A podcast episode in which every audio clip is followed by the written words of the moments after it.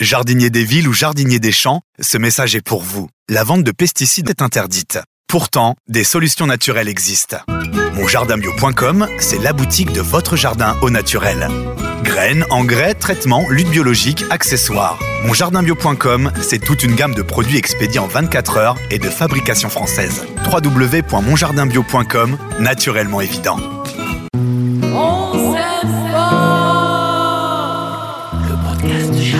Bienvenue dans ce nouveau podcast, cette nouvelle émission consacrée entièrement au jardinage bio. On s'aime fort tous les 15 jours les précieux conseils d'Eric, qui est euh, conseiller en jardinage naturel auprès des collectivités et qui va nous donner ses précieux conseils pour apprendre à jardiner bien sûr au naturel, sans pesticides et puis aussi savoir quoi faire. Salut Eric. Bonjour Brice. Tout va bien? Oui, tout bien. Ouais, Bah, bah, On peut tout planter, on peut tout faire, donc c'est super. Mais en même temps, euh, c'est un peu, et tu vas nous proposer une émission euh, aujourd'hui euh, sur le thème du renouveau. C'est ça. Oh, un vaste programme. Oui, oui, c'est. Appelez-moi mon père. Euh, on va justement, on va, on va travailler sur. euh, parce que peut-être que c'est le bon moment de ressemer des choses hein, euh, qu'on n'avait peut-être pas l'habitude à une époque de le faire, parce que il n'y avait pas de changement climatique. Ouais, donc là on est fin juin. Voilà, fin juin. Alors, bien sûr, pour les zones du sud de la France, euh, voilà, on pouvait le faire aussi, mais c'est surtout dans le nord. Donc, il faut savoir que là, bah, on peut ressemer courgettes, voilà, on peut ressemer re- des cornichons, des, des concombres, parce qu'on on sait très bien que on va, la saison va se prolonger. Enfin, on l'espère, hein, ça se trouve, on a tout faux. euh, Peut-être euh, le 15 septembre, il fera moins 8. Mais pour l'instant, on part dans cette logique. Ouais, pas moins oui dans le sud peut-être pas, mais bon Oui, dans le nord. on- ouais, voilà, bon. Donc euh, voilà, donc euh, on peut vraiment ressemer pour avoir des jeunes, euh, les jeunes légumes fruits. hein, donc c'est ça l'intérêt, parce qu'on sait très bien que sur les courgettes, il arrive qu'à un moment, ben, le pied de courgette n'en peut plus de faire des courgettes. Il préfère faire de la courgette, je dirais, courge. Ouais, enfin c'est Euh, même pas des courgettes, voilà. c'est- c'est des massues quoi. c'est C'est- c'est massu. Et puis c'est immangeable. Voilà, et puis euh, le but du jeu, c'est souvent, ben, on le fait ça, hein, c'est que les dernières courgettes, ben, on, les laisse, on les laisse pousser pour avoir une espèce de courge qui va plutôt euh, servir euh, pour épaissir, la sauce tomate ou des choses comme ça, mais qui Mm. est pas très très bonne euh, globalement. Ouais, c'est pas, c'est plus la courgette ratatouille, C'est- la courgette euh, voilà, pot- de soupe quoi. C'est ce cour- voilà, La exactement. courgette potage. Voilà. Bon, donc ça on peut ressemer directement en pleine terre? Ouais, on peut semer en pleine terre. Alors c'est pareil aussi pour le basilic, on peut semer aussi en pleine terre. euh, des choses comme alors les courges, les autres courges, c'est un petit peu compliqué. On peut encore mettre un petit peu de butternut hein, parce que c'est un légume qui Qui va se récolter très tard. Oui, très tard, et puis en plus ça pousse assez très rapidement. Voilà, mais voilà, faut pas avoir peur de, de recommencer là-dessus, euh, sans souci. Alors bien sûr les haricots verts, hein. les haricots verts, euh, je dirais euh, jusque dans au nord, bah ça sera jusqu'à le dernier, on le fera le 1er août, hein, le semis de haricots verts. Dans le sud, on peut aller un peu plus loin, quoi. Ouais, parce que justement ça va. Il faut quoi? Il faut à peu près deux mois non pour que ça. pour oui, que voilà, c'est entre 60 et 70 jours, hein, donc voilà. hum, bah, pas- Là, si on a une récolte après le 15 octobre au nord de la France, c'est un peu compliqué. Quoi. Bon, euh, pour ceux qui ont l'habitude de nous écouter là en podcast, et je vous remercie parce que vous êtes de plus en plus nombreux évidemment à nous retrouver sur les différentes plateformes de, de podcast. Ceux qui ont l'habitude de te suivre, Eric, ils savent que tu es un fan du paillage. C'est ça. Et quand on approche tout doucement de l'été, enfin là on y est vraiment dans, dans, dans l'été, on, on y est bien justement dans l'été, on va apprendre à pailler, surtout pour réduire sa quantité d'arrosage. Et ça. ce que tu veux nous proposer dans ce podcast aussi, c'est un petit peu d'appréhender tout doucement. On sera là bien sûr cet été, vous pourrez nous, nous écouter tout cet été. Euh, mais c'est aussi de réduire considérablement l'arrosage pour éviter de solliciter euh, soit euh, ses enfants, soit la tata, soit le voisin qui a peut-être pas forcément que ça à faire d'aller arroser ton jardin. quoi. Exactement. Parce que le, le principe, c'est que surtout, il faut que le, le sol soit chaud, mais raisonnablement. Un sol trop chaud n'est plus puissant, n'est plus puissant et poussant, on peut le dire, euh, tout simplement parce que la biodiversité du sol ne va plus faire de- son rôle, c'est-à-dire transformer euh, voilà, euh, le sol et surtout libérer la matière, euh, des nutriments aux plantes. Donc c'est pour ça que Donc ça veut dire que le paillage, attends, juste qu'on comprenne, ça veut dire que le paillage c'est pas que pour garder l'humidité et donc l'eau, Non, c'est aussi la fraîcheur. c'est la fraîcheur et c'est donc derrière la biodiversité, l'humus, enfin tout, tout ce qui en découle euh, biologiquement quoi. C'est ça, voilà, c'est ça, c'est l'intérêt de la chose. Pour qu'il y ait de la vie encore dans le sol, il faut que le sol ait une couverture. En forêt, on, on appelle ça la litière. Alors il y a 15 jours tu nous parlais oui bon des dernières tontes euh, tout Ouais. doucement, Euh, là on va arriver tout doucement en juillet, ça va être très compliqué quand même d'avoir quelque chose non? Bah oui, bien sûr. Alors même déjà dans certains secteurs, il y a, y a plus rien, quoi. Mais il faut savoir que le moindre déchet qu'on peut récupérer, la moindre taille, euh, le moins arrachage va, va servir justement pour compléter ces paillages qu'on a fait ultérieurement. Bien sûr, si on n'a pas du tout paillé son jardin avant cette période-là, ça va être un petit peu C'est un peu compliqué. tard. Voilà, c'est un peu tard, sauf si on peut récupérer de la paille. Bah justement, j'allais dire paillage, paille. Voilà. Euh, la paille, c'est vraiment un très bon moyen de. oui, de c'est un très bon moyen, surtout à, à partir de, de juin-juillet, tout simplement parce que les, les plantes se sont bien enracinées. Ouais. Donc même si la paille se décompose, il va pas y avoir ce qu'on appelle euh, ces effets, euh, je dirais, de fin d'azote, c'est-à-dire que la paille pour- va se décomposer grâce à des micro-organismes qui vont prendre des nutriments. Et quand ils, sont, ils prennent les nutriments, c'est au détriment des plantes. Donc quand les plantes sont jeunes ou qui viennent d'être semées, c'est un peu compliqué parce qu'il y a concurrence, alors que quand on paille après en saison, euh, il n'y a plus du tout de concurrence. Tu nous conseilles justement de pailler euh, avant de partir en vacances, Oui. par exemple? Ouais, ça permet vraiment de garder Oui. l'humidité. Et puis Paille on voit, c'est tout bête. Paille ou foin. Paille ou foin. Voilà. Ouais. Donc euh, là, l'intérêt, c'est qu'on peut, on peut vraiment en mettre une belle épaisseur hein, sans, sans vraiment aucun souci. hein. Euh, que ça soit entre les rangs des carottes, que ça soit au pied des tomates, n'importe où, on peut en mettre. Quoi. Euh, Eric, il y, y a un point aussi avec les fortes chaleurs, c'est la salade. Alors selon où on se trouve euh, dans le pays, évidemment, le- selon où vous nous écoutez, tiens, vous nous écoutez peut-être en dehors de France, et, et merci en tout cas, bienvenue euh, dans, dans ce podcast. Euh, Il y a aussi un moyen de se dire, il y a des choses qu'on ne fait plus, qu'on Oui. faisait il y a 5-10 ans et qu'on ne fait Bah plus. voilà, quand il fait vraiment trop chaud, est-ce qu'il faut mettre de la laitue quoi Ouais, parce qu'elle monte. Elle monte C'est très pas la peine. rapidement, voilà.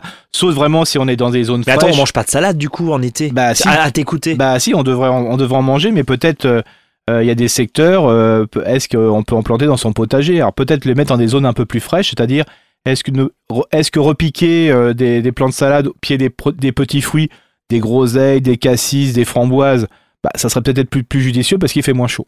Il fait moins chaud, il y a de l'ombre. Il y a de l'ombre, euh, la serre, ils sont bien pourvus en matière organique.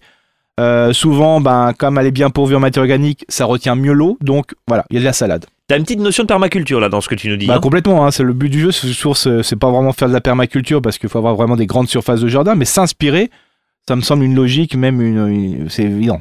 Euh, dans certains euh, jardins, par exemple chez toi, tu me disais, bah moi en été c'est très compliqué les choux, donc j'ai arrêté d'en mettre euh, au mois d'avril pour qu'ils viennent et qu'ils poussent en juillet-août, parce que de toute façon ça donne rien. Le chou-fleur il monte en graines, ça. sert à- enfin en, en graines, en fleurs puis en graines, ça. ça sert à rien. Donc là aussi il faut se réadapter. Oui, il faut, faut peut-être euh, utiliser sur peut-être utiliser bien le- la notion de légumes primeurs, c'est-à-dire d'augmenter la quantité de légumes qu'on peut avoir avant les grosses chaleurs. Et puis après, de profiter, même si on est en région nord, de dire bah tiens, comme il y a un changement climatique et ça dure un peu plus longtemps, bah de repiquer un peu plus tard. Quoi.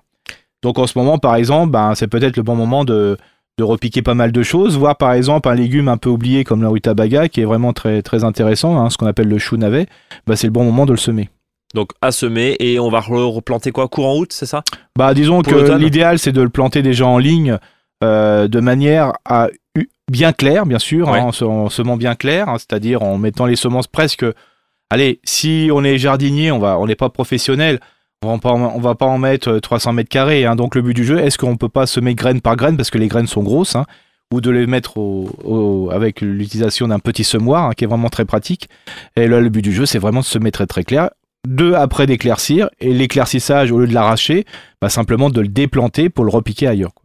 Bon alors ton paillage, on a compris, ça permet de garder évidemment l'humidité, ça permet aussi d'entretenir la, la microflore, Ouais. la microfaune pardon du, du, du Bien sol. sûr, les deux. hein. les, les deux. Euh, ok.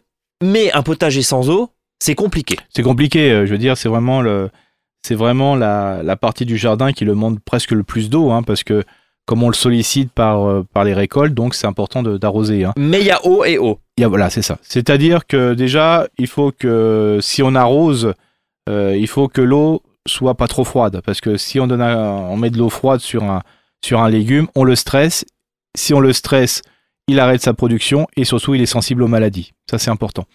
C'est pour ça que quand on arrose, est-ce qu'il est possible, alors des fois c'est compliqué, mais ça peut être justement un aménagement qu'on peut faire après, bah, de le passer euh, d'abord à, la chaleur. Et la meilleure façon de le passer à la chaleur, c'est remplir euh, des bassines ou de remplir un conteneur et compagnie, de manière que quand on va arroser, on va utiliser une est déjà à température ambiante. C'est le fameux tonneau qu'on peut Oui, récupérer euh, Ou comme la ça. fameuse baignoire d'une Ouais, époque. ouais. hein, euh, voilà. Un tout attention peut-être hein, quand même hein, euh, avec de l'eau qui stagne parce que pour les Exactement. moustiques, surtout dans certaines Ouais, régions, complètement, c'est pour ça c'est que des vrais niamoustiques. c'est ça, c'est pour ça que l'important de si vous stagnez l'eau, c'est mieux dans une dans un fût fermé Ouais. euh, ou un fût avec une moustiquaire. hein, ça, c'est hyper important. Ouais, parce que sinon vous faites euh, une Surtout population euh, de, de moustiques, moustiques, et surtout quand ils sont tigres. Et surtout quand ils sont tigres et ça vient de plus en plus dans, dans différentes régions évidemment de France donc prudence aussi donc là on a vu l'arrosage idéal c'est avec de l'eau tempérée quand on n'a pas le choix Voilà. Eric. Et quand on a, quand on peut pas stocker de l'eau, par exemple, Voilà. euh, quand on n'a pas la possibilité de récupérer de l'eau de pluie, euh, comment on fait? Bah, si on arrose au tuyau, hein, globalement, euh, où on remplit des arrosoirs, euh, l'intérêt c'est d'arroser vraiment au pied des plantes. Alors l'idéal c'est, ne faut jamais penser à arroser un légume, il faut arroser le sol. D'accord. Donc Euh, jamais arrose- au-dessus. Voilà, jamais au-dessus, Ouais. ça c'est clair. Et bien sûr, après il y a une histoire de quand. Alors est-ce que c'est on est du matin ou on est du soir? Bah ça dépend. Il y a des jardiniers ou des jardinières qui sont du matin ou du soir. Mais quand on est du soir, il faut être vraiment du soir, c'est-à-dire euh, au-delà des 21h. Et quand on est du matin, il faut vraiment être du matin, c'est-à-dire avant 7h. Euh, si on part et avant de partir en vacances, on se rend compte qu'il y a un peu de pucerons euh, sur les haricots, il y a un peu de pucerons au verger par exemple, Euh, il y a un peu de pucerons sur certaines. Qu'est-ce qu'on fait? On, traite un peu Oui, on- l'idéal, l'idéal, c'est quand même de, de, de traiter, hein, bien, bien sûr. Si Alors, on part 10-15 jours, c'est compliqué de retrouver ces roses complètement voilà, voilà. pleines de pucerons. alors, comme dit, des fois, des fois, les roses, c'est pas, c'est pas très grave parce que souvent, c'est simplement un puceron qui est de passage, Ouais. je dirais, donc il n'est pas là pour tout anéantir.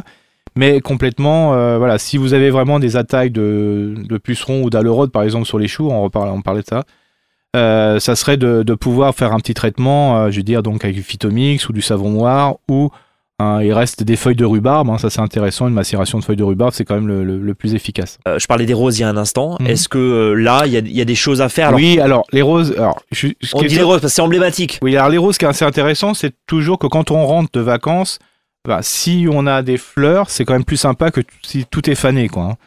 Donc euh, l'intérêt, c'est est-ce que avant de partir, il n'est pas intéressant justement de tailler les roses qui sont déjà défleuries? Alors c'est facile, hein, même si c'est par, euh, pas en image. euh, vous regardez si vous avez un rosier avec des feuilles à 7 folioles ou à 5 folioles. Et quand vous allez tailler vos, vos rosiers, bah, vous partez dans la fleur qui est fanée ou défleurie. Euh, et vous descendez avec le sécateur et dès que vous tombez sur une vraie feuille, c'est-à-dire avec 7 folioles ou 5 folioles, bah vous donnez un coup de sécateur. Parce qu'il faut savoir que entre la fleur et la partie que vous avez coupée, bah, il y avait des feuilles à 3 folioles, 4 folioles, c'est indifférencié.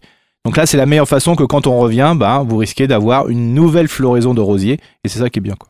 Au jardin d'ornement, avec les autres fleurs éventuellement, là, il n'y a rien à faire. Enfin, on- idéalement, Bah, on va pailler. Et voilà. bah, Et il faut pas oublier qu'il y y a le côté un peu fastidieux, comme au potager, c'est d'enlever d'enlever les mauvaises herbes, entre guillemets, hein, les adventices ou les plantes euh, voilà, euh, les- Indésirables, on va indésirables, dire, ouais. enfin tous les noms. Mais moi, je préfère parler carrément de plantes euh, de mauvaises herbes, comme ça, c'est clair, net et précis. Euh, il faut savoir que là, l'idéal, c'est de- d'enlever les, les fleurs avant floraison, bien sûr, et de les remettre sur le sol. Alors, euh, Peut-être plutôt broyer avec une cisaille et compagnie. Pourquoi? Parce que les nutriments que la plante a prélevés dans le sol pour pousser, vous les restituez au sol, et ce sont des nutriments de très bonne qualité parce qu'ils correspondent à l'environnement de, de votre jardin. donc attends, t'es en train de nous dire que la mauvaise herbe va devenir un paillage. voilà. Allez, Ça, c'est le petit truc qui- d'Eric, quoi. Ouais, bah, disons pour ceux qui connaissent, euh, on va parler ça. euh, moi, là, pour moi, les plantes sauvages qui poussent spontanément, c'est mon engrais vert. C'est-à-dire, euh, l'engrais vert, c'est souvent de la moutarde ou autre qu'on peut acheter et compagnie, mais ça peut être aussi les plantes indésirables, entre guillemets. Si elles ne poussent, c'est parce qu'elles s'y sentent bien. Alors, donc, elles vont donner le maximum de leur activité, et ça serait quand même d'oublier de, de perdre cette dynamique. Donc, vous les remettez sur le sol. Alors, bien sûr, s'ils sont montés en graines, bah, ça peut être un souci parce qu'elles vont se re-ensemencer. Oui, D'où l'intérêt. peur, là. Voilà, évidemment. d'où l'in- d'où l'intérêt, et comme ce sont souvent des plantes annuelles, bah, de les faire avant floraison. Alors des fois, ça peut être simplement de les cisailler en laissant même les racines dans le sol. Ça va permettre de nourrir ce qu'on appelle euh, la biodiversité du sol, que peut être par exemple les vers euh, endogés, vous savez, ceux qui sont plutôt euh, grisâtres, rosâtres, pas forcément les grands rouges là, qui montent et qui descendent, hein, ce qu'on appelle les lombriques terrestres, mais ça va améliorer la qualité du sol. Et si ces plantes sont montées en graines, je vous invite à le mettre dans l'endroit où vous, vous avez planté ou semé euh, vos courges, euh, parce que cet endroit-là, vous pouvez l'utiliser tous les ans, euh, voilà, parce que c'est un légume fruit, vous pouvez toujours mettre des courges. Donc vous faites comme si c'était du foin en, globalement, et vous mettez, euh, voilà, sans arrêt, vous mettez vos plantes en graines. Et comme une sorte une- de compost Voilà. de fourre-tout, quoi, on voilà, va dire. voilà. Et si vous en mettez tout le temps au même endroit, bah, les, les plantes indésirables ne pourront jamais se germer. Bon, et ben ça c'est un, un conseil. Donc on fait et on transforme ces mauvaises herbes évidemment euh, dans les allées par exemple, mais aussi au jardin en paillage. Exactement. Sur réserve que ça ne soit pas euh, monté en graines, évidemment, mais quand on le fait jeune, voilà, ça. et il ne faut pas oublier que si ces plantes indésirables vont pousser, ils sont aussi des hôtes de plantes de, de bestioles auxiliaires Bien qui sûr. vont le lutter euh, justement contre les invasions de, des prédateurs au jardin. Et on voit régulièrement d'ailleurs sur ces fameuses mauvaises herbes, comme on dit, que ce soit des coccinelles, où il suffit qu'il y ait quelques fleurs dessus, et puis on a de l'abeille hein, Ouais, qui, bah, qui vient ra- Pour la rapidement. petite euh, histoire, j'ai évité de faire un, l'autre fois un purin avec euh, un extrait fermenté des orties parce que les orties étaient tellement remplies de larves de coccinelle que je me suis dit bah j'en fais pas parce qu'il y avait tellement de larves de coccinelle dessus.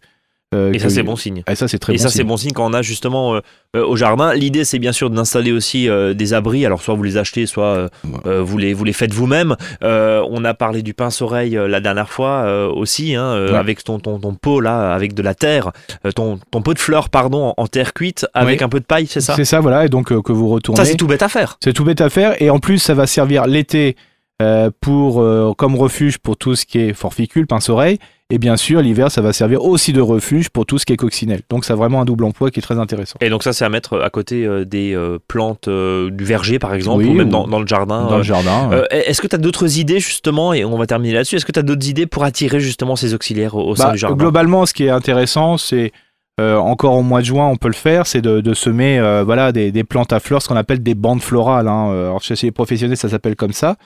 Euh, donc les bandes florales que des fois vous voyez chez les maraîchers professionnels euh, qui euh, séparent des parcelles. Il faut savoir que une bande florale, à un mètre de bande florale, a une action sur 10, 20, 30 mètres de, potager. Donc c'est intéressant des fois de, laisser soit pousser les plantes, je dirais spontanément, mais si vous les renforcer, voilà, les professionnels ont souvent, voilà, vous proposent des, paquets de graines, de bandes florales qui vous permettent de, un ensemencement. Et là, bien sûr, il y a une forte biodiversité. Qui dit biodiversité dit auxiliaire. Et vous retrouvez évidemment ces plantes florales chez le professionnel que nous sommes aussi, hein, sur la sûr. boutique monjardinbio.com. Vous retrouvez bien sûr ces, ces packs de, de graines, euh, ou que ça soit sur, sous tapis ou, ou des packs euh, de plus grande contenance, également les, les engrais verts, parce qu'une moutarde ou une veste de printemps, par exemple, euh, une veste de printemps, euh, et non pas une veste de printemps, euh, ça permet aussi d'avoir et d'attirer les pollinisateurs et les différents auxiliaires. On a fait le tour? Oui. Bon, bah, on se donne rendez-vous dans 15 jours, évidemment. Et puis, bah, ceux qui partent déjà en vacances tout début juillet, on vous souhaite de très bonnes vacances. Prudence quand même. Et, veillez et restez attentifs euh, à votre jardin, bien sûr, pour pas avoir de mauvaises surprises quand vous rentrez. Mais vous allez bien trouver quelqu'un qui va venir arroser ou en tout cas contrôler et surveiller. Et puis cueillir peut-être les, tomates pour éviter qu'elles euh, qu'elles restent euh, sur l'arbre, bien sûr. Eric, je te remercie. Euh, D'ici là, suivez-nous sur les réseaux sociaux, que ce soit sur Facebook évidemment, la page Mon Jardin Bio, la boutique monjardinbio.com et puis abonnez-vous, commentez, laissez-nous un, avis et puis partagez bien sûr ce podcast. On se donne rendez-vous très bientôt. Merci de votre fidélité. Salut à tous.